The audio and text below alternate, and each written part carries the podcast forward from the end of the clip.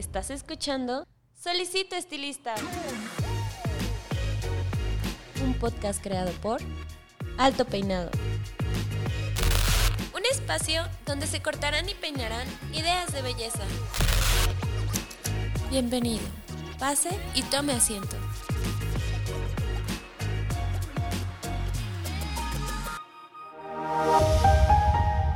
Este episodio es patrocinado por Grafito Titanio, una línea de Babyliss Pro. Calor excepcional, brillo, suavidad y durabilidad en todos tus peinados. Hola, ¿qué tal? ¿Cómo están? Les habla su host, Paco Martínez, y bienvenidos a una semana más, un episodio más de su podcast Solicito Estilista. Eh, este episodio vuelve a girar en torno al, estilismo, pero desde una perspectiva un tanto más minuciosa. Vamos a poder decir que vamos a adentrarnos a las entrañas del servicio o el producto principal que manejan todos los estilistas y peluqueros, que es el cabello, y lo vamos a ver de una manera que Nunca la habíamos visto en este podcast y para eso tengo a mi invitado, ya lo están viendo en YouTube, está aquí conmigo Samuel Torres. Hola, ¿cómo estás Samuel? Hola Paco, ¿cómo estás? Muy contento de estar por aquí. Eh, no, nosotros somos los que estamos contentos de que hayas podido venir hasta acá porque eh, Samuel no es de por estos rumbos de la Ciudad de México, ¿verdad? Nos visitas desde Puebla. Hace Puebla. Entonces no, no, está tan lejos. No tan lejos. es como, es, yo creo que es más corto que moverse dentro de la ciudad. Sí, a veces sí. Pero agradecemos mucho el que hayas podido eh, viajar y darte eh, el tiempo de venir. Este Encantado. Y sobre todo, Podcast Escuchas va a estar muy interesante porque este episodio va a ser tanto informativo, tanto eh, educativo. ¿Cuál es la diferencia? Se preguntarán ustedes. Pues bueno, para la gente que no es del giro o no trabaje tanto con cabello, pues eh, va a ser un conocimiento para em, desconocer menos, ¿no? Y para la gente que sí es estilista, que sí eh, trabaja en la peluquería, pues va a ser un conocimiento aplicado y pues va a ser bastante educativo. Eh, ahora, ¿por qué estoy haciendo tanto enrollo con, con esto? Porque tuve la oportunidad de platicar con Samuel ayer y me di cuenta que la manera en la que él llegó a entender o a estudiar el cabello fue de una manera em, de conocimiento aplicado de diferentes áreas, ¿no? ¿Por qué nos platicas un poco de eso, Samuel? Claro que sí, Paco. Mira, yo siempre cuento la misma historia. A mí me parieron en un salón de belleza entre pelos. Mi mamá juntó pelo en el piso y ahí me parió. Crecí en la fábrica de mi abuelo de productos de belleza. Mi mamá dueña de salones de belleza y mi papá dueño de tiendas de productos de belleza. Entonces había muchos panoramas en mi vida y se llamaba la peluquería o la belleza. La ejerzo desde los 12 años, pero hice carrera y mi licenciatura es de medicina veterinaria y zootecnia. Nada que ver, pero es que yo venía del medio de la belleza, entonces yo no quería estar en él, aunque ya lo hacía. Yo corto, insisto, atiendo clientela en los salones de mis papás desde los 12 años. Y entonces estaba yo muy familiarizado con el arte del cabello. Eso ya lo traía. El manejo, la, transformación, etcétera. Pero de repente hago mi carrera y al terminarla decido regresarme al medio de la belleza porque económicamente es mucho más redituable que la veterinaria, o lo era en ese momento para mí. Y acabo entonces yo mi licenciatura con una tesis que se refiere a la dermatología zoonótica, que quiere decir problemas de la piel transmisibles del hombre al perro y del perro al hombre. Entonces tuve que estudiar para mi tesis muy a fondo el folículo del hombre o del humano como productor y, como receptor también de, ácaros, de, parásitos. Entonces, al entenderlo y estudiarlo, me regreso al medio de la belleza y todo cambió porque entonces mi perspectiva era científica. Claro. Y lo que hice fue empezar a explicarle primero al personal de mi mamá sobre la ciencia del cabello, cómo estaba estructurado, cómo se formaba. Entonces eso me obligó a mí tener que estudiar cómo los químicos que trabajan sobre el cabello humano, cómo funcionan, cómo lo transforman o cómo no le hacen lo que creemos que hacen. Y ahí vino la parte trascendente. Sí, y me parece eh, súper interesante que es algo que yo siempre eh, lo he predicado, tanto en mi vida eh, profesional como en, aquí en el podcast, que es justo cómo a veces en un giro se nos enseña o el sistema educativo está diseñado para creer que el conocimiento no se puede o no es transmisible entre diferentes eh, facultades o diferentes áreas de estudio. Y tú aquí estás, exacto. Entonces eres el ejemplo de que eh, el, mismo tipo de enseñanza eh, se puede aplicar en diferentes artes y lo vemos, lo vemos desde las matemáticas. Las matemáticas se utilizan para todo. Un buen matemático con cierta técnica y precisamente con un conocimiento aplicado puede llegar a ser un gran arquitecto o incluso un gran pintor. Adaptándolo. Exacto, adaptándolo. Entonces, eh, qué bueno que llegaste y que tu percepción de, del cabello llegó eh, muy fundamentada por, obviamente, estudios eh, científicos y, médicos. Así es. Porque justamente eh, algo que vamos a tratar mucho aquí también es cómo el cabello, al ser algo um, orgánico, pues sufre también de, Es parte de tu cuerpo. Y, sufre enfermedades y también se puede curar con, ciertas cosas como Tiene alteraciones. Exacto. Y, y, lo puedes tratar como cualquier otro órgano, cualquier otra enfermedad, ¿no? Tiene sus formas especiales, sí. Eh, ¿Te gustaría comenzar con algún tema que generalmente inicies? Porque también entiendo que, fuiste educador y, Sí, fíjate que esta ciencia tuve la fortuna de que me llevara de la mano de un grupo que produce productos de belleza.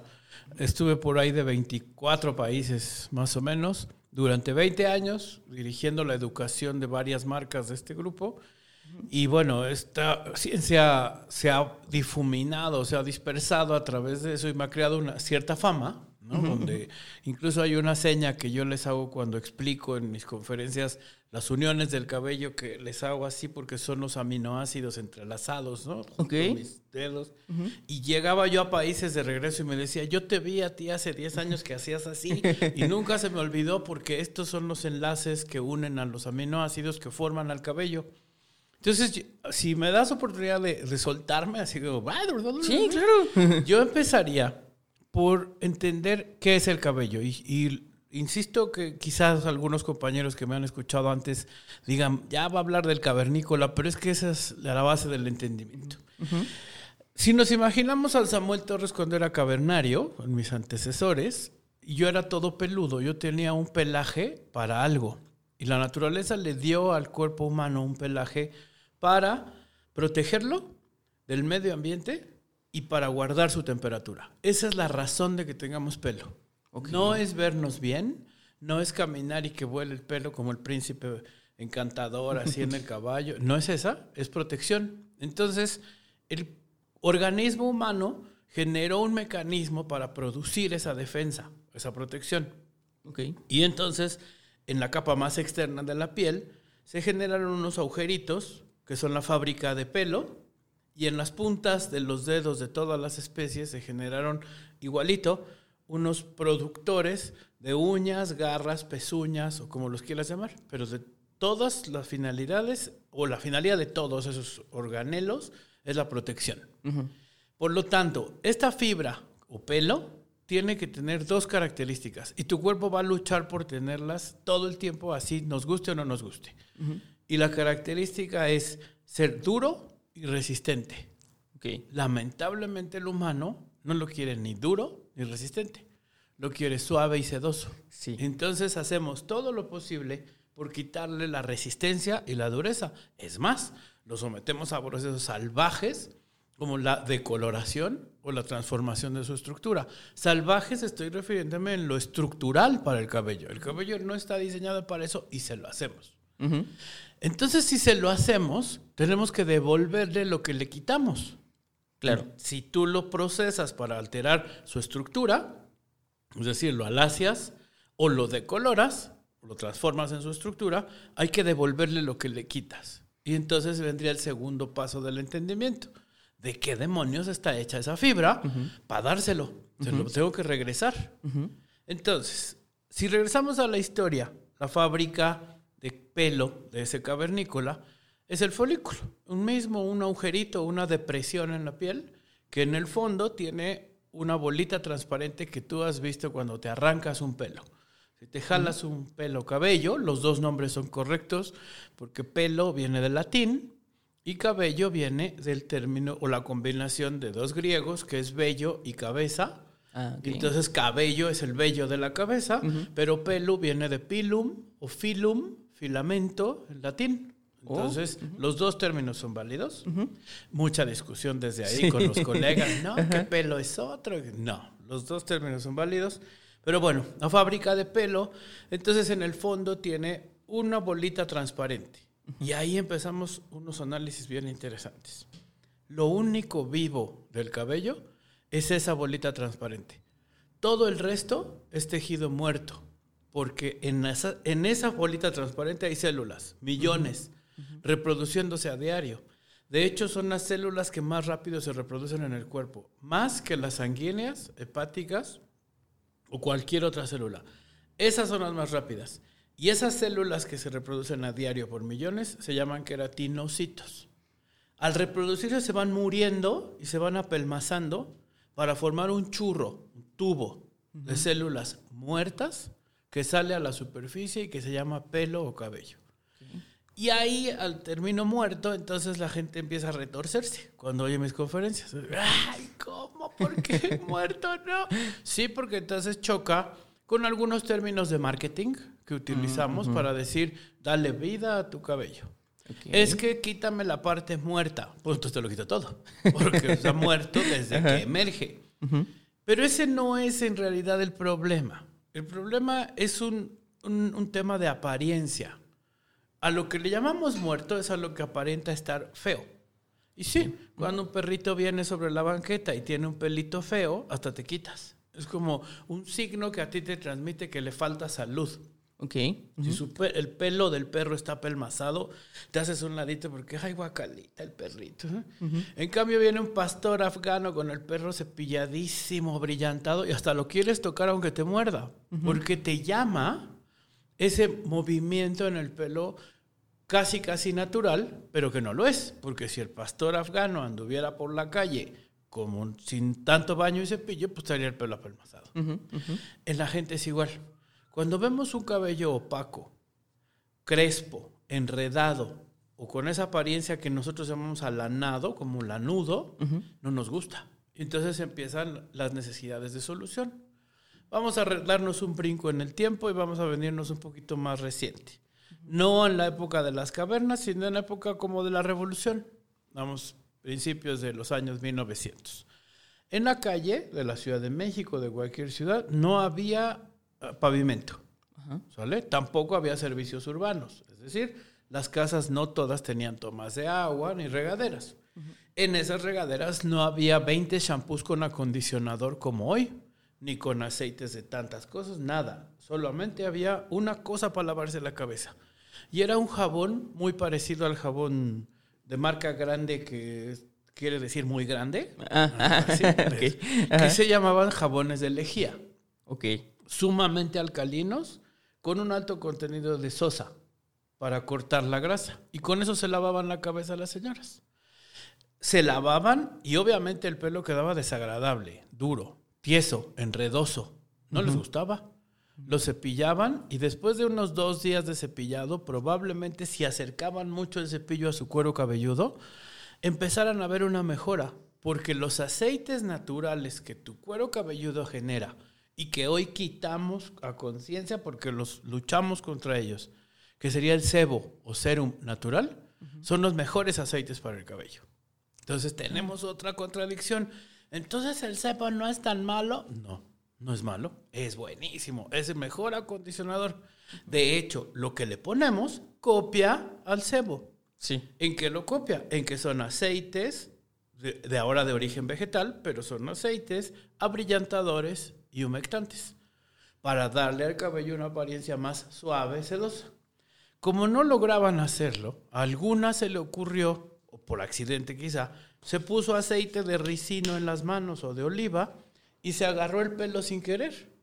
Y las hermanas que estaban cocinando con ella que notaron, Oye, le brilla.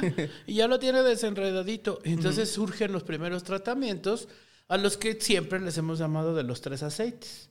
Que de olivo, que de almendra y de castor. Que aceite de castor de aquí ni había. Pero te lo, se lo ponían, ¿no? De un castor de quién sabe dónde. El chiste es que había tres aceites ahí. Y al ponérselo al cabello, el cabello los absorbe muy bien y brilla bonito. Ahí entramos otra vez a la ciencia. Resulta que el cabello está hecho otra vez de miles de células, pero esas células son unas esferitas que adentro tienen una red muy cerrada como algodón de azúcar. Esa red está hecha de fibras, microfibras y protofibrillas muy chiquitas de queratina. Cuando esas células se van muriendo, se van apelmazando y el pelo entonces se forma de fibras más fibras más fibras chiquitas de queratina, dándole eso la resistencia que le da o que le permite ser un protector. Si solamente fuera de células apelmazadas no tendría tanta resistencia. Pero estas están entrecruzadas las fibritas que están adentro de cada célula. Esas fibritas son hidrofóbicas. Así es la clasificación en química. Hidrofóbica quiere decir rechazan fobia al agua. No le gusta el agua al cabello. Y ahí viene otro problema. Ay, Samuel, ¿por qué dices tantas estupideces? Si yo me gasto una la nota en mi shampoo hidratante. Pues sí, mami, pero no es para darle agua, sino para darle una apariencia que tú relacionas con el agua.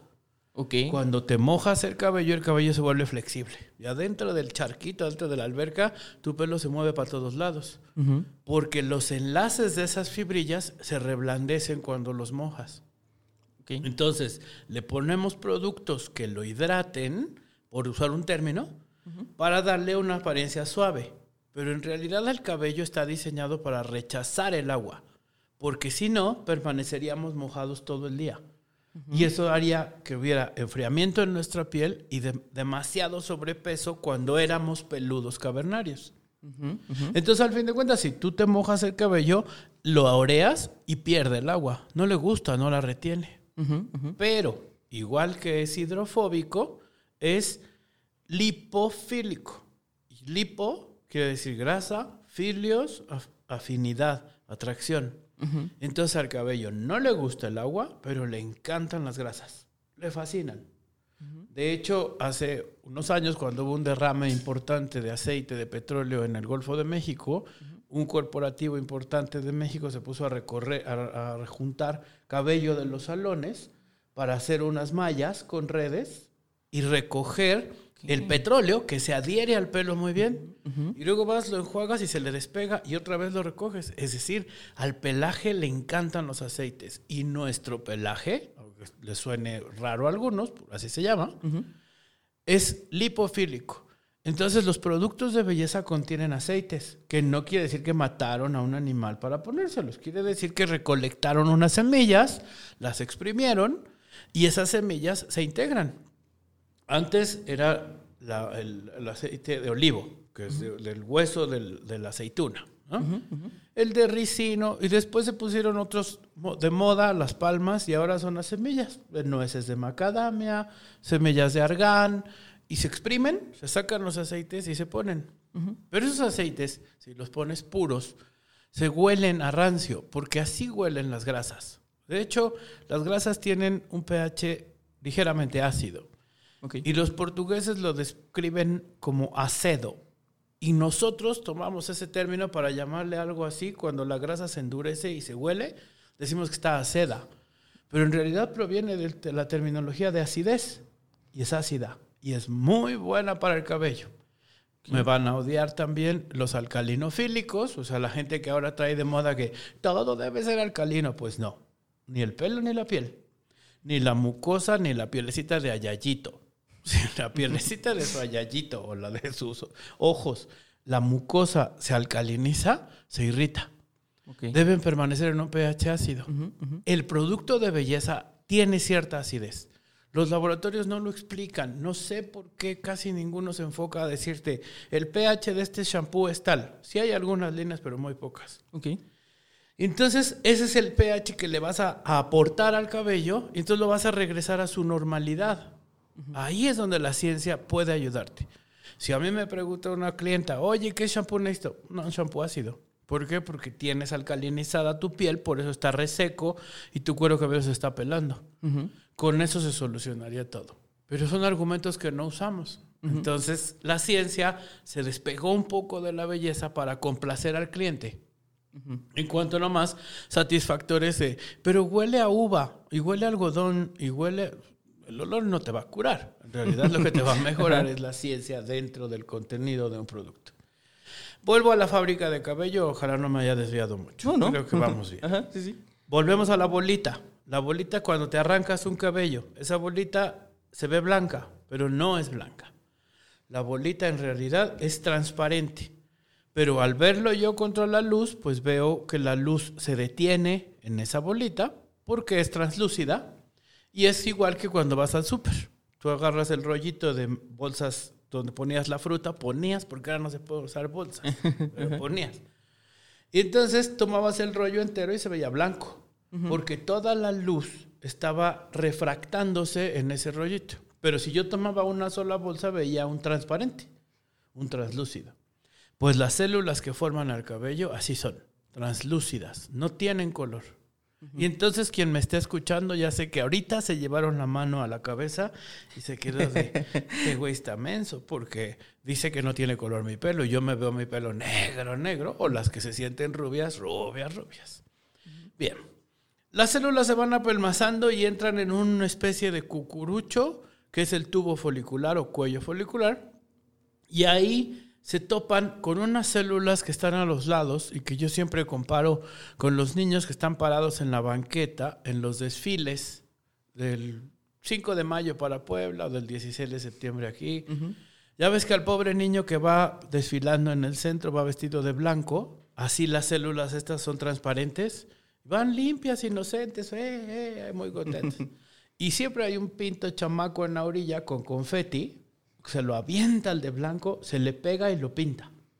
Pues así las células que están en la orilla del folículo se llaman melanocitos y lanzan confetis, tal cual, bolitas de pigmentos, hacia adentro para que estas células salgan batidas de esos pigmentos. Y entonces el apelmazado de células transparentes empieza a tomar color. En la primera parte de la raíz se llama zona supravulvar en esa, en esa región, toma pigmentación y el pelo empieza a salir ya con color. En el caso de la gente que provenimos de razas de color, mucho pigmento. La gente que es de áreas nórdicas o que somos, más bien yo, ¿no? Si me ven, cuando me vean en foto van a notar que soy muy rubio. Tenemos pocos pigmentos porque la piel es clara y entonces el pelo sale casi sin pigmentos. Por lo tanto, la mujer es rubia. Y a la hora que yo le quiero hacer unas luces, le tengo que quitar muy poco pigmento. En cambio, cuando le quiero hacer unas luces a una prietita, morena clara, como se dicen, ¿no? Me cuesta muchísimo trabajo porque hay muchas bolitas de color. Si la ciencia estuviera implícita en el entendimiento de las luces, las haríamos mucho más fácil porque entenderíamos, que a las morenazas no les voy a lograr hacer el blanco que les hacen en las revistas a las super rubias por la cantidad de pigmentos que están implícitas. Es decir, la cantidad de confetis que lanzó el chamaco de la banqueta. La ciencia vuelve a explicarnos los procesos, el, trabajo que hacemos diario. Sí, sí. Crece el pelo y entonces se va apelmazando la cantidad de células. Si el, la bolita transparente generadora de células tiene genéticamente determinado un ritmo de crecimiento, ese es su ritmo de crecimiento de por vida. Ya lo traes marcado, el ritmo en que se van a reproducir las células. Pero no, de repente alguien dijo que con una buena mano le cortan la puntita al pelo y ese ritmo cambia. Y yo decía, ¿eh? ¿Cómo por qué? Es que tiene buena mano. Y sobre todo si lo hace en día de San Juan o lo hace con luna llena, uh, o luna nueva, más rápido. Yo decía, rápido, rápido, buscan la ciencia, la luna, su relación con la genética y el ritmo determinado de las células. No, no hay, no, lo encontré, no hubo forma. Pero la tradición popular dice que sí. La más teoría más acercada a esa explicación tendría que ver con el flujo de líquidos. Ok. Porque la luna sí ejerce una atracción sobre los líquidos. Entonces pudiera llegar a pasar que en una noche de luna llena, como en brujo, hechizo, ¿no? De magia, no es que te cortes el pelo, es que el folículo se dilate, porque los líquidos todos tuyos, de hecho si te subes a la báscula pesas 5 kilos menos, o 3 kilos de acuerdo a tu sobrepeso en luna llena, porque el, estás siendo atraído los líquidos de tu cuerpo hacia la luna y entonces en tu báscula pesas menos esa noche, pero a la otra noche pesas lo mismo, gorda, ¿no? De todas maneras sigues. Entonces, la luna puede ejercer ese día específicamente cierta dilatación de la piel. Si por alguna razón te jalaron el pelo durante el corte, desplazaste el pelo adentro del folículo un poquito. Y puede ser que se rellene. ¿Sí me explico? O sea, si hay una explicación física, científica, y que ya de casualidad con una dilatación, pero lo mismo te va a pasar si te metes a una tina de agua caliente, se dilatan los folículos, ya las veo, escuchen, ¿no? Todas metidas en la tina con agua caliente y saliendo jalándose los pelos. Y sí, si te jalas el pelo, si lo tiras hacia afuera, tiras de él, lo desplazas y entonces el cuerpo se ve obligado a rellenar el espacio de desplazamiento y entonces hay un crecimiento más rápido, hasta del 90%. Y no es gracias al jabón bravi, este, místico con conocimientos prehispánicos. Eso no es. Es un proceso de fisiología. Donde sí hay un trabajo de las plantas y de los extractos. La tradición también nos dice que llegabas con abuelita y de repente te decía, ¿traes dolor de panza? Te voy a hacer un cataplasma de, no sé, una plantita, lo que acostumbran en sus pueblos. O en un moretón de árnica, te lo ponían en el cataplasma y sí, sí hay un intercambio de sustancias de las plantas hacia el cuerpo, cierto, por dos vías. Una se llama vía tópica, que es aplicándolo local y a través de la piel. La otra es oral, que lo tomes y por tu vía sanguínea alcance la zona específica. Yo me pregunto, si me tomo un té de siete lechugas diferentes eh, puesto al sereno, ¿van a escoger los extractos que se activaron durante el sereno con las siete lechugas específicamente a las células de mi pelo? No, eso no va a pasar. No hay forma de que se seleccionen. Pero sí hay forma de que un extracto que está contenido en un producto de belleza te lo pongas y solo las enzimas Solo ese principio activo es un principio con bioactividad, que se llaman enzimas, traspasen la barrera de la piel. Todo el resto no va a pasar. Si todo pasara, todo lo que nos tocara la piel se metería y nos intoxicaría. Y no, nuestra piel es una muy buena barrera contra todo eso. Pero las enzimas bioactivas sí pasan. Entonces, la industria de la belleza ha tomado extractos de hierbas que saben que sí pueden pasar para entrar al folículo y estimular de alguna manera en algunos el desarrollo de esas células. Bien, este entendimiento del desarrollo celular quiero aclarar que es en base a un ritmo genéticamente determinado. Es decir, las células crecen a ese ritmo. Sí hay procesos metabólicos que afectan a este ritmo, eso sí el embarazo, por ejemplo, y después en el postparto, por una razón maravillosa, sucede un fenómeno donde los folículos se abren, dejan de producir pelo y lo tiran. A ese proceso de caída postparto, muy común en las mujeres, se le llama efluvio telógeno. Tiene un nombre científico, divino, me encanta. Bueno, será porque me gusta la ciencia. Nadie se lo aprende, todo el mundo me dice, ¿qué? Efluvio telógeno. Y viene del latín eu, correcto o bueno. Fluvius, flujo. Telógeno viene de tele, lejos, genos, formación. Todo esto quiere decir caída del cabello y que se suspende la formación del mismo. Y tiene una razón. En todos los mamíferos, la hembra da a luz o pare y tiene que irse a comer. La hembra tiene que ir a buscar alimento. Para dejar seguro el nido, tira su pelo para embarrarse cerca del nido y que si se acerca un depredador, huela a que la hembra está cerca y no huela a cachorros. Porque el depredador se va a comer al cachorro. Entonces, la tirada de pelo o efluvio telógeno es un factor de protección de la hembra a sus crías. Y no lo podemos quitar y lo confundimos. Entonces hay mamás que no amamantan, escucha esto, ¿eh? por no tirar el pelo. No, es que me dijeron que no es cierto. No es verdad. Tú vas a tirar pelo en la cantidad que tus antecesores hayan tirado. Si la abuela se quedaba súper calva, tú te vas a quedar súper calva. Si la tía no tira pelo, probablemente tú no tires pelo. Es decir, hay un factor genético que determina cuánto pelaje tiras en el posparto. Otro ejemplo de cómo la ciencia no se aplica y debía aplicarse en la belleza. Clienta que se somete a radiaciones. Hoy en día la cantidad de diagnósticos para cáncer mucho más alta. Yo dudo mucho que haya más cáncer que antes. Creo que lo que hay es más diagnóstico.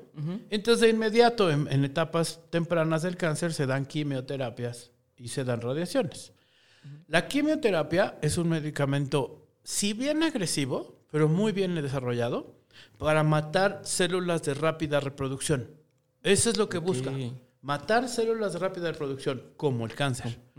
Pero ¿cuáles dijimos que son las células de máxima reproducción en el cuerpo? Las de pelo.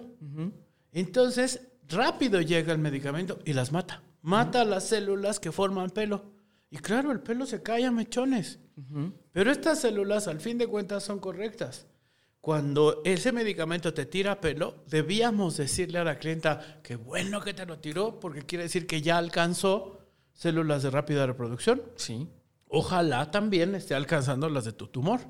Es decir, es un buen signo. Cuando se ha vuelto un signo por el que una paciente no toma quimios por no perder el pelo. Por Dios, tenemos que exaltar los estilistas el hecho de que alguien sin pelo por quimios es alguien más hermoso. O sea, debíamos aprender a decir a la gente para que se vuelva el valor contrario, que sea un símbolo de ser una guerrera, porque está luchando su cuerpo por ello. Sí, sí. Entonces, perder pelo por quimios no les debe preocupar.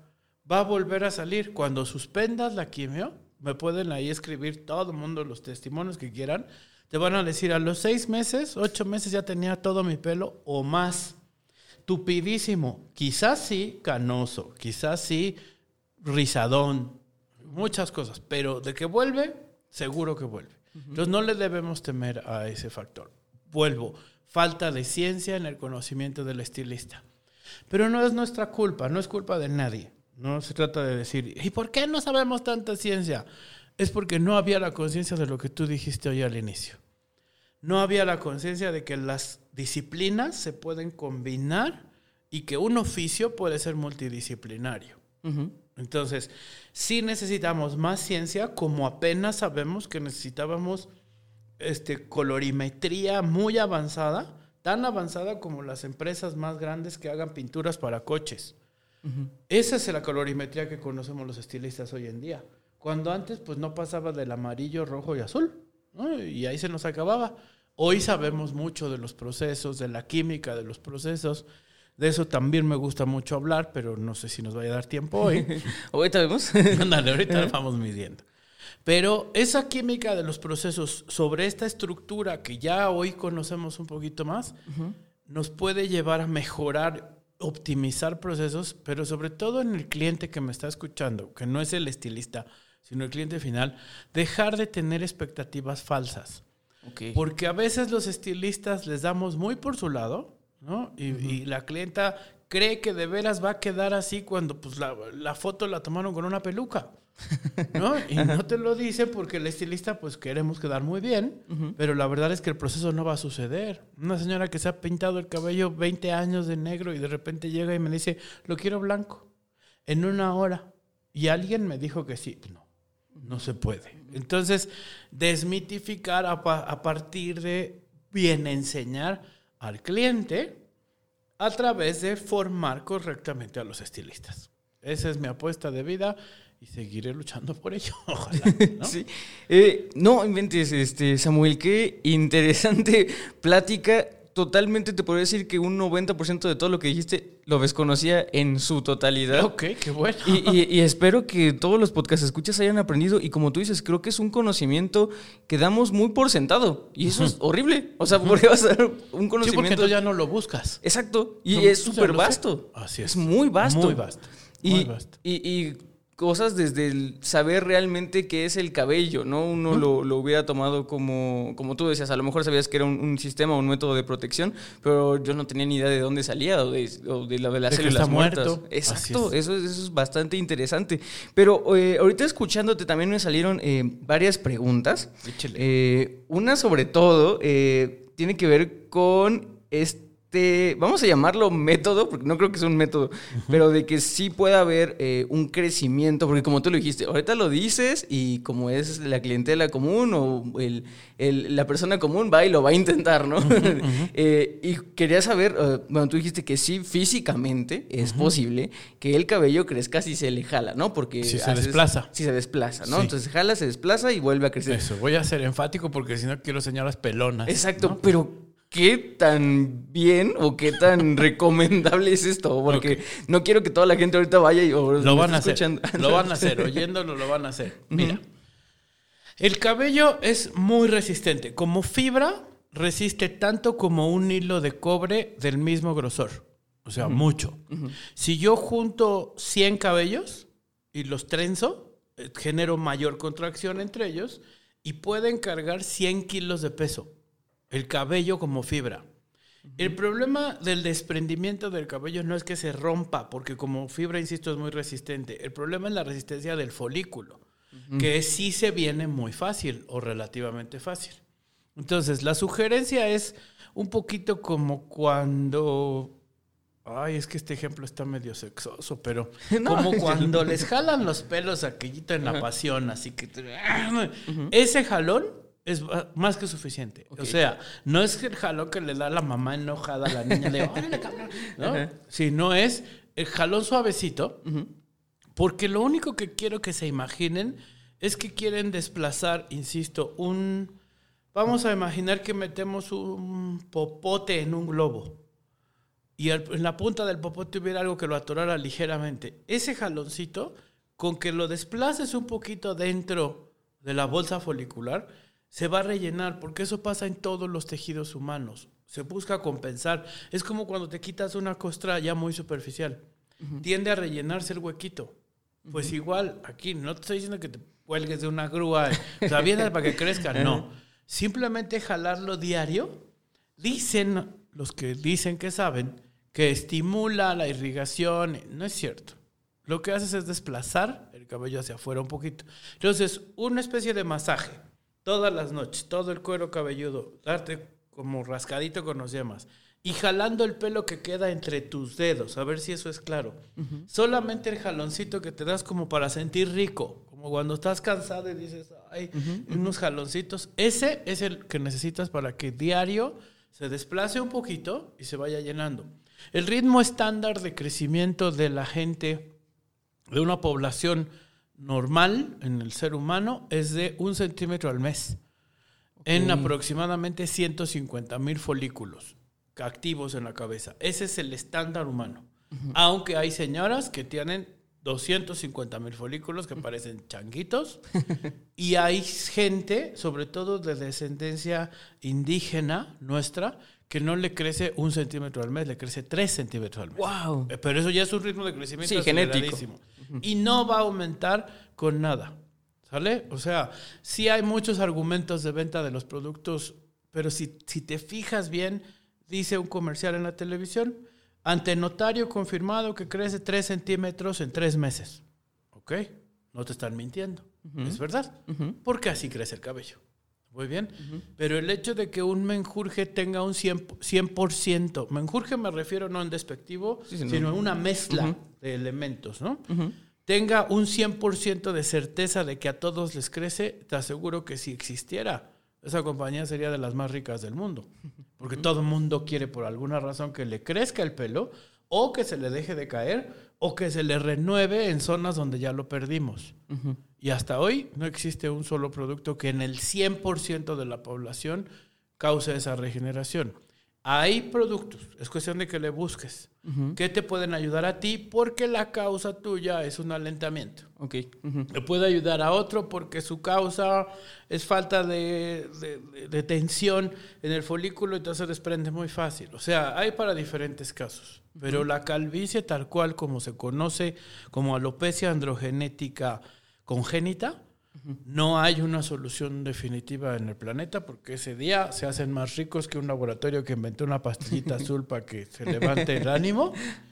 Porque hay más calvos en el mundo que gente con problemas de erección. Entonces sería más vendido ese medicamento y todavía no existe que yo sepa. Eh, siguiente pregunta, Samuel. Échele. Eh, hay, eh, ahorita que comenzaste diciendo que había ciertas controversias incluso hasta en el uso del lenguaje, como Sí. cabello y pelo. Sí. Eh, yo tiene muy poco, yo creo que desde que empecé eh, el podcast en Solicito Estilista, que me adentré un poco a investigar, porque obviamente no podía llegar aquí con las manos vacías, ¿no? Y sobre todo me guié mucho por, como mi giro es la administración, me guié mucho por cómo se administraba un, un negocio de, de belleza, ¿no? Eh, pero también vi que hay ciertos temas de controversia en ciertos grupos, ¿no? Uno de ellos es el correcto eh, método o proceso de la aplicación del shampoo. Ok. Y eh, creo que eres la persona correcta o indicada para desmitificar que eh, si solamente te lo lavas una vez o solamente una vez de shampoo por la semana, si se debe de empezar desde el cuero cabelludo, si se debe de hacer de medias a puntas, ¿cómo sería un Mira, correcto proceso? Vamos a regresar al Samuel, este, el Pleistoceno, ¿no? El Samuel paleolítico. No usaba shampoo, no existía. Entonces, como, como origen natural, el pelo humano no requeriría de lavarse, de entrada. No es que no sea correcto lavarlo, es que no requiere de lavarse. O sea, ese, a ese ser humano peludo le llovía y ya. Y ya. Se pasaba por ahí una vara, quizá. Después, para el año más o menos de 300 mil años para acá, se encontraron ya los primeros vestigios de peines hechos de espinas de pescado amarradas a un palo para cepillarse. Se ve que se empezó a desenredar, pero seguramente todavía no se lavaba. Pasaba por el mar o pasaba por el río, se mojaba y con eso era suficiente. Su problema realmente se refería a parásitos. Entonces buscaba cómo acicalarse, ese es el término. En inglés, grooming es el que se usa para quitarse parásitos. Es decir, piojo, pulga, este, garrapata se le atoraban en el pelaje y se lo cepillaba y se lo quitaba. No hay registros de limpieza hasta el año más o menos 3000 antes de Cristo en Egipto. Empiezan los primeros murales a, manifestar formulaciones específicas para la belleza. De hecho, existe por ahí un libro al que yo refiero un espacio en, en internet que dicen que existió, pero no se sabe si existe en realidad, que se llamaba El Cosmeticon, un libro que contenía los secretos de belleza de Cleopatra o los que usaban para los emperadores. Y la palabra cosmético proviene de ese libro que viene de Egipto y se llamaba el Cosmeticon, un compendio. ¿no? No sabemos si existía, pero suponemos que sí, porque ya se encuentran algunas vasijas con que con los contenidos se pueden medir y entonces ya utilizaban algunas sustancias que cortaban la grasa. Entonces, la finalidad del shampoo en un momento dado sería cortar el exceso de grasa para lograr el no apelmazamiento. Te aseguro que no se buscó la sedosidad y el brillo hasta tuvo que ser después del año 1900, porque todavía la sociedad de 1890, 1900, no permitía que una mujer anduviera por la calle con el pelo suelto. Entonces no había una búsqueda de pelo suelto con movimiento. De hecho, por ahí, en, ahí tengo una conferencia que es muy interesante, si alguien quiere que la comparta o me quiere invitar a darla, sobre historia de la belleza. Por eso te doy estos datos. Para 1920, si una mujer se maquillaba, era sinónimo, o sea, expresivo de que era prostituta, porque solamente las prostitutas se maquillaban. Entonces, hasta 1930 ya es permitido que una mujer se maquille. Y eso entonces nos habla de que tampoco quizá usaba todavía el pelo abrillantado o suelto, ni siquiera lo moldeaban. Entonces es muy reciente la necesidad de un shampoo que limpie y abrillante. ¿Voy bien? Vamos a llegarle ya a, a la conversión del jabón enorme, por no decirle sote, ¿no? A, a un producto de uso común líquido, es decir, un jabón hecho líquido. Quizá 1930 haya los primeros signos. Obvio no brillantaban. Entonces, si te lavabas diario con ese jabón, el pelo se sentía muy reseco, muy tieso, muy áspero. No les gustaba. Y entonces, la mujer de 1930 sí te podía decir, "Ah, ah, el pelo se lava una vez a la semana. ¿Por qué? Porque si no lo sentía áspero.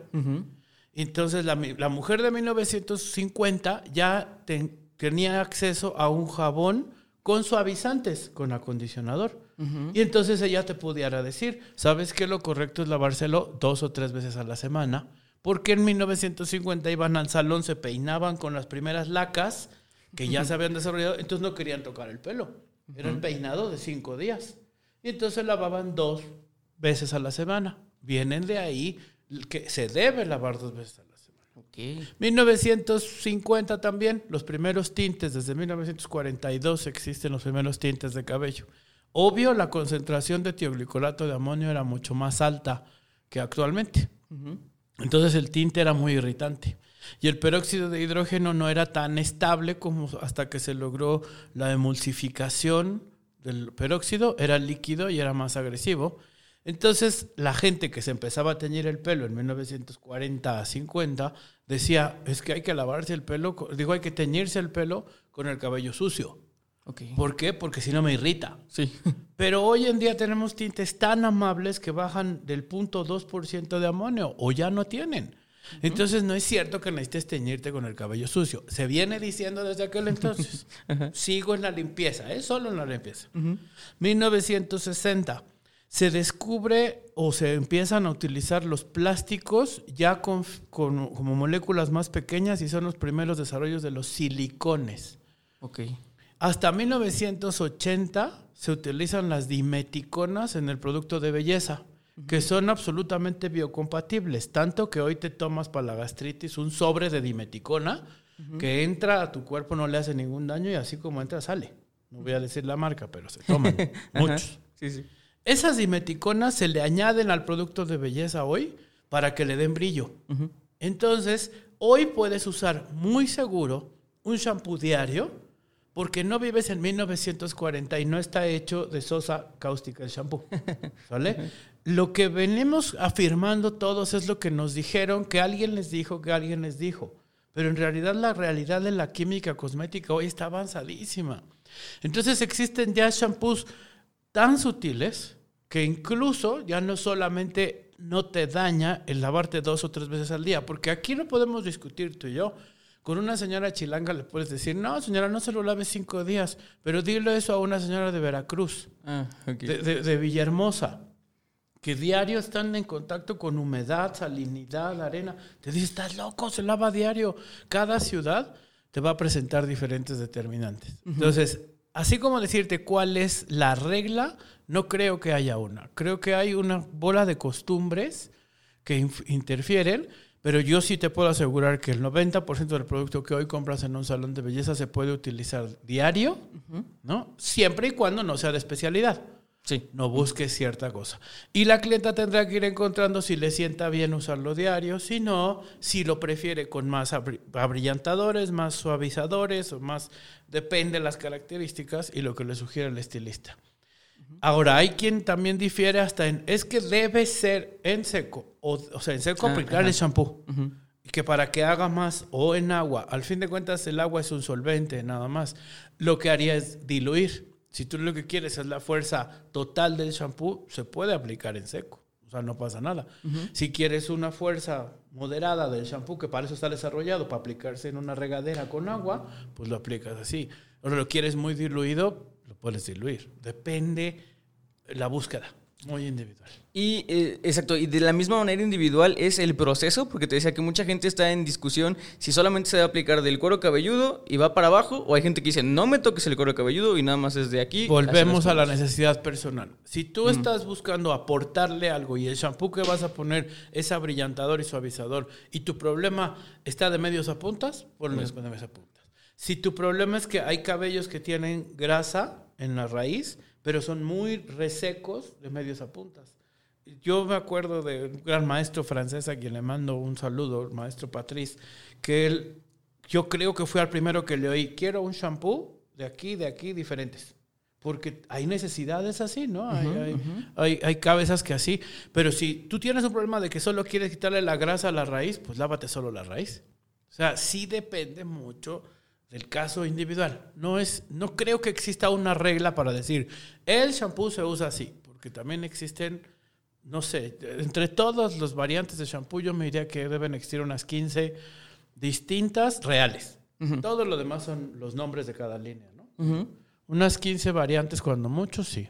Sí puede haber. Oye, Samuel, y me encanta eh, esa perspectiva, porque creo que es algo que la gente eh, a veces no entiende. A veces la gente es muy metódica y piensa que debe haber una regla universal. Así es. Y es lo mismo que te decía, por lo cual yo no empato mucho con el sistema actual educativo, porque piensan que, como tú decías, eh, o como decíamos al principio, todo es general y solamente debe ser un solo, una sola aplicación. Bueno, la verdad es que no. Entonces, eh, qué bueno que, que un experto como tú venga y desmitifique y también nos diga eh, que también tanto le tenemos que tener miedo a ciertas cosas como no le tenemos que tener Así es, miedo a conocimiento, cosas. pa. Yo compararía más la belleza desde esta perspectiva. Sí es cierto que es un arte. En la parte del moldeado, la coloración es un arte, pero en la parte de ser una continuación del organismo humano es una ciencia. Y se parece a la medicina.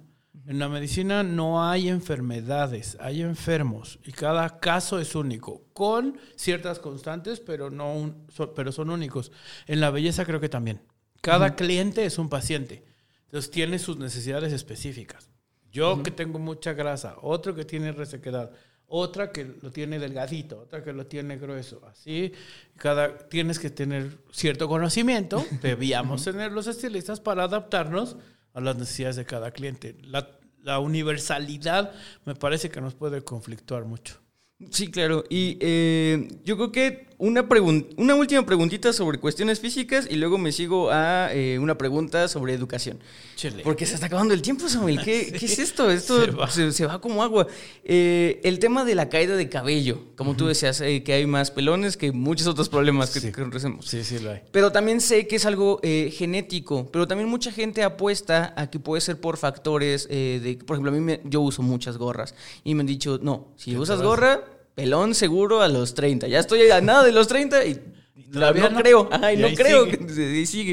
Ok. Eh, ¿qué, qué podríamos hacer o cómo le podemos hacer entender a la gente de que creo yo, hasta donde yo entiendo, que es algo meramente genético? Sí, sí lo es. Ahí va. La fábrica, otra vez. Regresamos al folículo. ¿Te acuerdas la bolita blanca en el fondo? Esa bolita tiene ya predeterminado por raza humana un ciclo de vida de cuatro años aproximadamente. Más o menos, depende de la raza, pero cuatro años. Durante cuatro años esa bolita va a producir y producir y producir células y va a seguir saliendo el pelo y a esa etapa o esa condición de productividad continua durante cuatro años se le llama fase anágena de producción. Entonces, todo está a favor, crece, crece. De repente, solita, solita por naturaleza, se va a tener que renovar.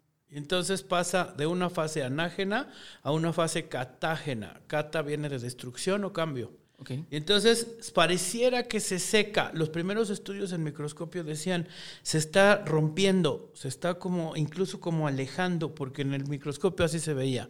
Hoy los expertos, los expertos en cabello real pertenecen a una ciencia o estudian una ciencia que se llama tricología. Y esa te dicen que en realidad no es que se esté desprendiendo, sino que se está acabando la reserva de células porque ya no se produjeron más. O sea, se van terminando y aparecen adelgazadas y luego el pelo se cae y a eso se le llama fase telógena. Entonces tenemos tres fases. Anágena de productividad, catágena de destrucción, telógena de caída.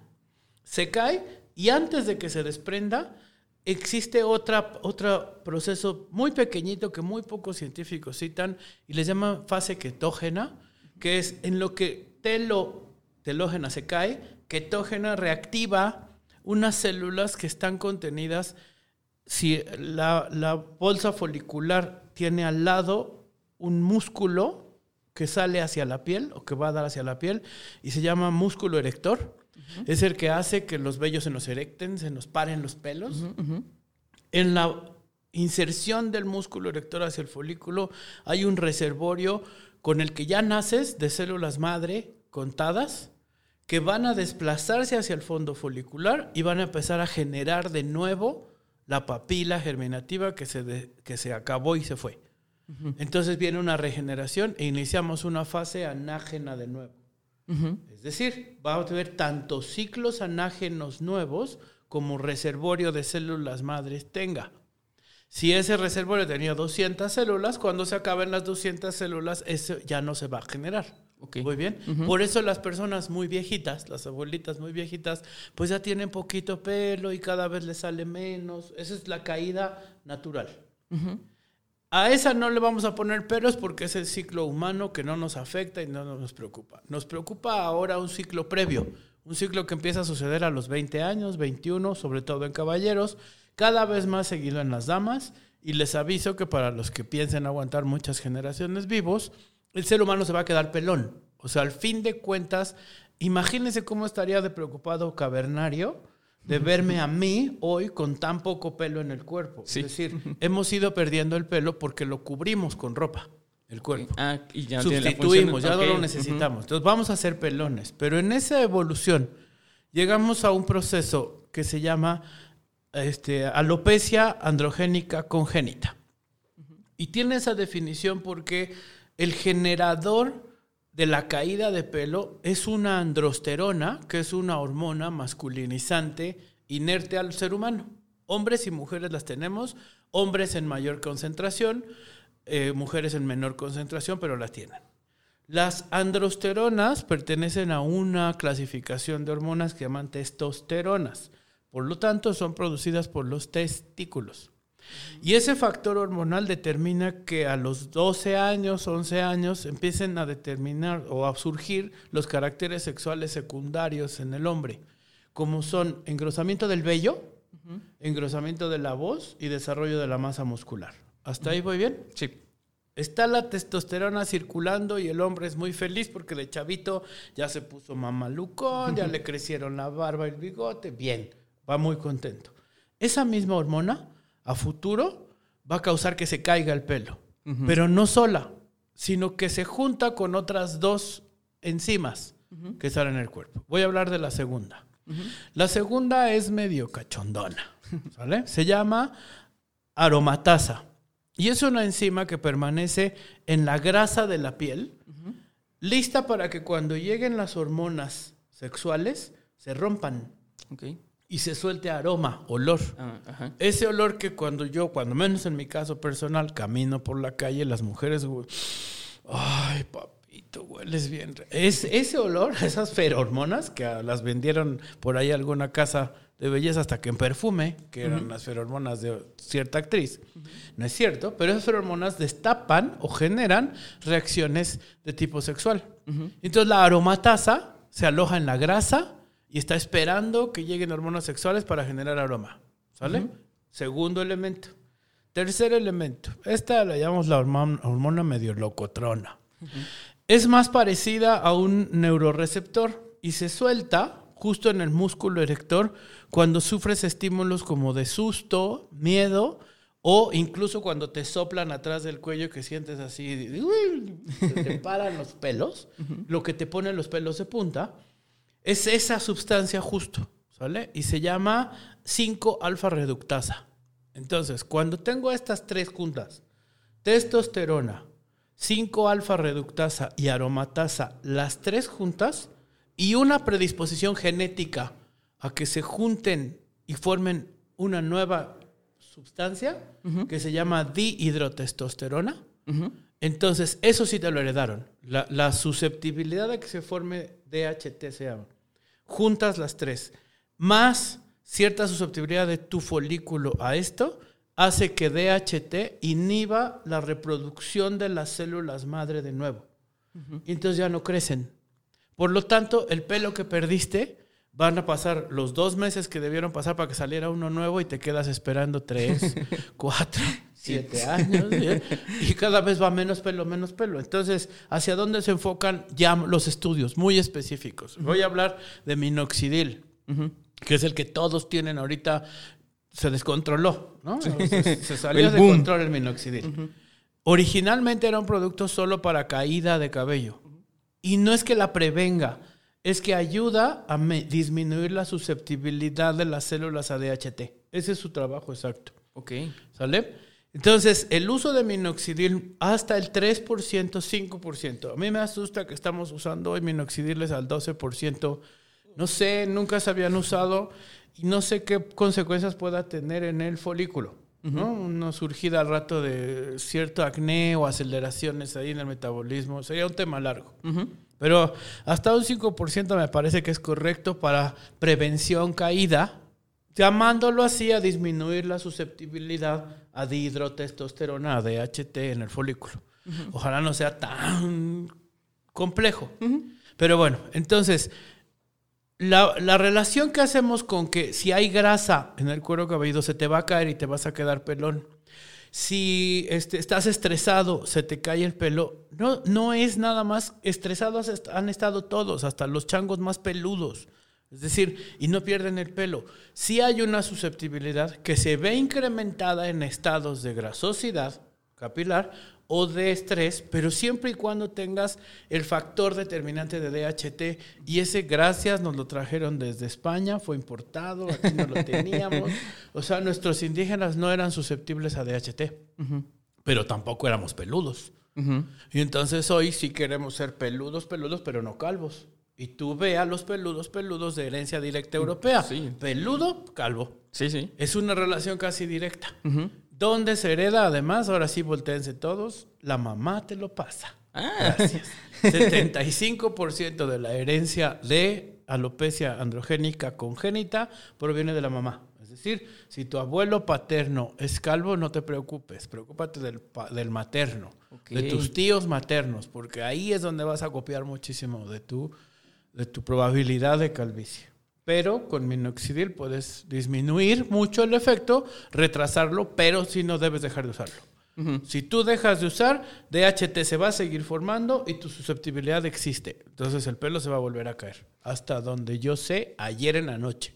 Si hay otros estudios, no, han salido para hoy en la mañana. No, vente, Samuel. El tiempo se nos fue ah, voladazo. De verdad, qué interesante eh, plática. Tenía muchísimas otras cosas preparadas, pero de verdad, con lo que nos llevamos ahorita, eh, sirve muchísimo para, para el podcast, porque también. Eh, Cuando gusten, vuelvo. exacto. Una es para volverte a tener otra vez. otra, porque la gente tiene que entender que tú, al ser educador, esto es de verdad para nosotros un, regalo, porque de esto es. Este, pues también es tu trabajo. Exacto, ¿no? Y de verdad, eso, eso de verdad, podcast escucha, ténganlo eh, bastante en mente. Eh, esto, Samuel viene y es un regalo para nosotros, de verdad, aprovechenlo al full. Y aunque haya dicho cosas que vayan también mucho al cliente, en específico el cliente final, pero, eh, y es algo que siempre les digo, todo eso llévenselo a su acervo de conocimiento y de esa manera van a poder incluso vender, pero de una manera ahora sí ética. Así es. Ahora sí informada, exacto, y no van a poder, eh, no van a, van a ser llamados vendehumos o cosas así, ¿no? Entonces, por favor, podcast escucha, ténganlo mucho en mente. Si hay alguien que nos está escuchando que tiene, eh, es dueño de salón y quisiera pláticas, por favor. que me contacten ahí en mis eh, redes. Exacto, y justo para eso me gustaría que por favor dieras tus redes y todos tus contactos donde te podrían claro. encontrar. Mira, en todas las plataformas, bueno, en redes sociales, Samuel Torres Estilismo, esa es como mi, mi marca y es donde me pueden encontrar. Y estoy, bueno, pues en la ciudad de, Puebla, también ahí tenemos un centro de educación y tenemos un salón de belleza, pero estoy dispuesto para viajar a donde me inviten, yo encantado. ¿no? y eso es muy bueno, Samuel, y, de verdad insisto, eh, que Qué buen podcast, qué buen episodio. Eh, me gustaría también podcast escucha que si tenían como una duda muy puntual, tal vez en un futuro puedas venir Samuel y tener ya como un, programa diseñado con varias preguntas del público o alguna duda que se haya quedado, porque se ve que podemos preguntarte cualquier tema. Un buen ratito. Exacto, y podemos estar aquí fascinados. Ya lo llevamos, ya vamos ya más de la hora, eso nunca había pasado.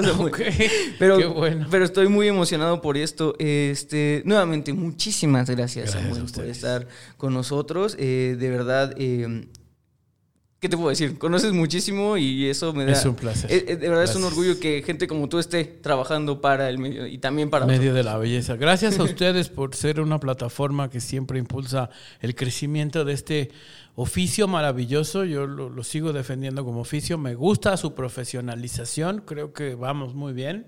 Pero sigue pareciéndome mágico que sea un oficio que se aprende de uno a otro, que se sigue transmitiendo de manera personal y bueno, esta es una forma de hacer llegar información a todos mis colegas. Justo, y, exacto, muchísimas gracias. Entonces, podcast escuchas, eh, nos vemos la próxima semana. Eh, muchísimas gracias otra vez, Samuel Torres. Muchísimas gracias a nuestro patrocinador, Babilis Pro. Recuerden que la belleza la hacen ustedes. Recuerden seguir a Samuel en todas sus redes sociales y preguntarle todas sus dudas. Eh, muchísimas gracias. Yo fui Paco Martínez. Nos vemos la siguiente semana. Hasta luego.